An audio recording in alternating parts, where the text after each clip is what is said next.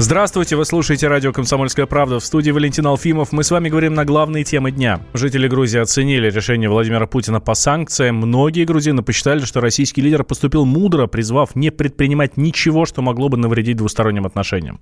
На прямой связи со студией из Тбилиси специальный корреспондент «Комсомольской правды» Дина Карпицкая. Дина, здравствуй. Да, здравствуйте, да. Э, слушаю сейчас э, Пескова про антироссийские настроения в Грузии. Я здесь вот нахожусь уже с вчерашнего вечера фактически, ну, с ночи.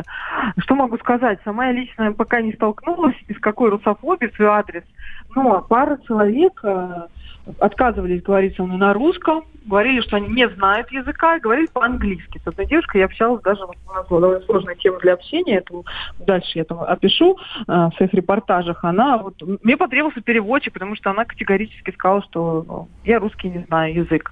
Э, ну, в целом настроение, конечно, здесь сегодня приподнятое. А, грузины выдохнули. И сейчас вот уже идет речь о том, что авиасообщение, возможно, вернут. Это везде все обсуждают.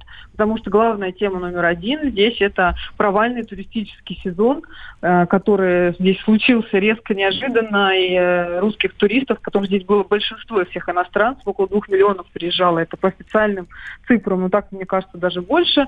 А, их нету сейчас. Улицы пустые. Но давайте сначала вернемся к митингующим. Около здания парламента до сих пор находятся э, протестующие, они там устроили голодовку, вот э, голодают 14 дней, один из них врач, нарколог, он э, рассказал, комсомольской правде рассказал мне вот следующее.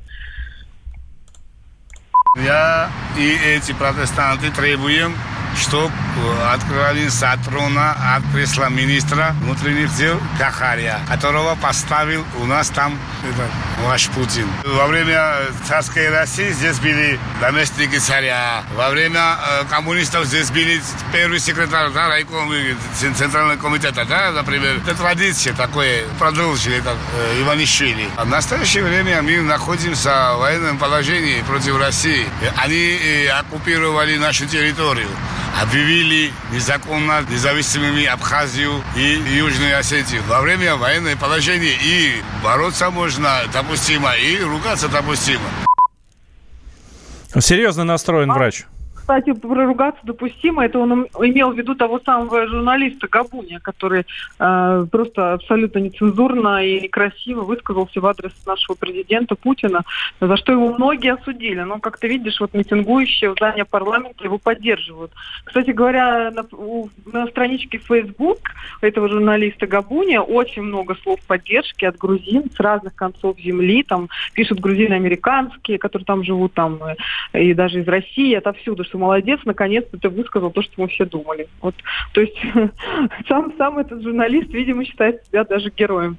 Но я попробую с ним встретиться и расскажу отдельно. А что касается настроения на улице Грузии, то вообще все очень спокойно и безлюдно, что довольно странно для этого времени года. Это туристический бум обычно здесь наблюдается. Сейчас улицы практически пустые. Русских туристов, вот я тут одна ходила сейчас русская, есть, э, слышится английская речь, там немецкая, но в целом народа очень немного. Вот что мне рассказала здесь местная жительница, она русская, девушка Анна Маслова переехала сюда год назад, в Тбилиси. Я здесь живу уже год. 20 дней подряд, да, проходят митинги непрерывно. Разница очень колоссальная. Очень много туристов. Кто-то испугался, просто сразу уехал. Кто-то уже не приехал. Речи практически русской уже нету. В самых популярных туристических местах, когда раньше приходила, такое ощущение, что я была просто в России и не уезжала даже из дома. Сейчас больше европейскую, английский, немецкий народ. Французы, русских очень мало. Людей мало, в принципе Европе, и в основном это европейцы. Вот так вот. Но, тем не менее, мне сегодня случайно встретился наш русский турист, э, мужчина из Воронежа, шел довольный, улыбался. Я с ним немножко поговорила о том, как он сюда доехал и какое у него вообще настроение на отдых предстоящий. Мы приехали на границу от российского выезжать, там было машин 20. Ну, из них где-то половина с русскими номерами. Мы читали комментарии. Вот есть такой сайт, где люди проезжают в Верхний Ларс и пишут комментарии, как они были в Грузии, как проходили границу. Вот я его читал, наш российский сайт. Только положительные были отзывы. Мы тут третий раз, но последний раз был лет 10 назад. Цены хорошие, да. Народу немного, очередей нету. Э, с хорошим настроением едут туда наши, да? Ну, те, кто сюда доезжают, то им, в принципе, здесь неплохо. А что плохого, когда цены упали, гостиницы свободные, все за полцены, э, толкучки нету. Но, честно говоря, доехать до Грузии сейчас это очень проблематично. Я вчера добиралась через Ереван. Это э, от Еревана до Тбилиси 300 километров. Мы ехали 8 часов по абсолютному бездорожью. Это просто реально опасно. И на моих глазах там перевернулась маршрутка э, пассажирами. Слава богу, я была в другой. Ну, то есть э, это реально приключение не для слабонервных сейчас доехать до Грузии. Либо это несколько пересадок, да, и там Минске, пересадки в Европе и дорогие билеты, либо это вот до Еревана и мучиться еще практически целый день. Посмотрим, что будет дальше. Да, Дин, спасибо большое. Мы следим за твоими а, репортажами, следим за твоими приключениями в Грузии. Дина Карпицкая, специальный корреспондент «Комсомольской правды», была с нами на связи. Я уверен, что сегодня вы еще не раз Дину услышите в нашем эфире.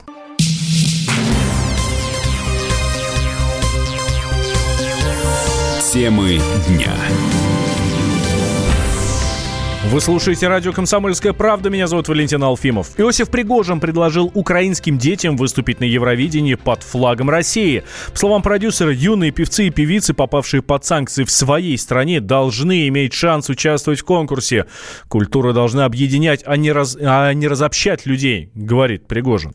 Я лично надеялся и надеюсь, что Зеленский, будучи человеком из искусства, из культуры, все-таки найдет в себе силы, мужество после окончания всех выборных баталий, что все-таки разум восторжествует. Культура и люди искусства, как правило, могут сильно повлиять на взаимоотношения между людьми. Вот лично я, представитель от нашей индустрии, готов вступить в переговоры с кем угодно. Главное, чтобы наши отношения наладились. Мы все время призываем к миру. Культура объединяет общество. Зачем мы разделяем общество, я не знаю. Зачем? Вот он может, Зеленский, повлиять на ситуацию, или все-таки он марионетка? И сегодня дети становятся просто заложником. Что еще можно запретить, кроме как ударить по музыке, ударить по детям, ударить по женщинам? Они же претендуют на демократию, правильно? Они претендуют на свободу слова, они претендуют на часть цивилизованного общества. Каждый артист, он ищет площадку для выступления. Ему все равно для кого выступать. Ему главное выйти на сцену. А если они не дают этой возможности, они ищут ее в другом месте. Но тогда запретите всем украинским артистам, всем, кто с украинскими паспортами, взрослым людям вообще находиться на территории России, зарабатывать у нас деньги. Что же вот такие двойные стандарты-то? Вы запрещаете тех, кто не может помешать. Ранее стало известно, что национальная общественная телерадиокомпания Украины запретила представлять страну на Евровидении детям, которые выступали в России. В этом году конкурс пройдет 24 ноября в Польше. Госдума рассмотрит законопроект о наказании за непропуск скорой помощи. В документе отмечается, если пациент в карете умрет по вине водителя, который не дал проехать медикам, автомобилиста могут отправить в тюрьму на 4 года. Штраф до 80 тысяч рублей, либо принудительные работы до 2 лет предусмотрены в том случае, если по вине участника дорожного движения состояние больного ухудшилось. Врач скорой помощи Михаил Коневский не считает ужесточение наказания правильным. По его мнению, нужно рассматривать каждую ситуацию отдельно автомобиле. Это ерунда полнейшая. Это вся уголовная ответственность, это чушь собачья. Многих нельзя штрафовать. Почему? Потому что они кормильцы в семье. То есть им нельзя даже забирать автомобиль. Поэтому пусть они отработают санитарами, допустим, на скорой помощи какое-то время, и поймут всю эту работу изнутри. И в дальнейшем, я думаю, они уже будут пропускать. Второй момент. Здесь надо смотреть индивидуально, что произошло реально. Если водитель попутной машины, который не может нам уступить дорогу, он действительно реально не может уступить. Потому что у него нет этой возможности. Если он это делает сознательно, это один момент. Если он делает это несознательно, у него есть какие-то препятствия, то это другой момент. Тут надо объективно смотреть. Не всегда водители могут уступить нам дорогу. Руководитель Федерации автовладельцев России Сергей Канаев утверждает, что водителей, которые препятствуют медикам, почти уже не осталось какого отношения имеет к реальной жизни. По некоторым роликам, там, по, так же, как, знаете, по одной Маре Багдасарян э, судят, что все автомобилисты изверги и там подонки, ну, так нельзя. Мне кажется, здесь проблема преувеличена, и нормальные люди не препятствуют, скажем, скорой помощи. Вопрос в другом. Почему эти люди неадекватно получают права? Но это уже никакого отношения к ужесточению законодательства не имеет. Здесь нет проблемы. У нас проблема гораздо больше с неотвратимостью наказания. И с ней ей депутаты не занимаются. Они занимаются каким-то ужесточением непонятным, которое в данном случае точно никак не влияет на общее положение, на общее состояние на наших дорогах. Кроме штрафов и ареста за создание препятствий корейской скорой помощи, водителям придется больше платить за непропуск любых машин спецслужб. Наказание вырастет в 10 раз до 5000 рублей. Он променял вечер на утро, чтобы вырвать тебя из объятий бога Морфея. Он не зверг самопровозглашенных богов в глубочайшую бездну Тартара и сам стал богом эфира. Ты готов стать вместе с ним? В 8 утра каждый понедельник. Максим Шевченко на радио «Комсомольская правда». Твое утро никогда не будет прежним. Программа «Доживем до понедельника» в 8 часов по Москве.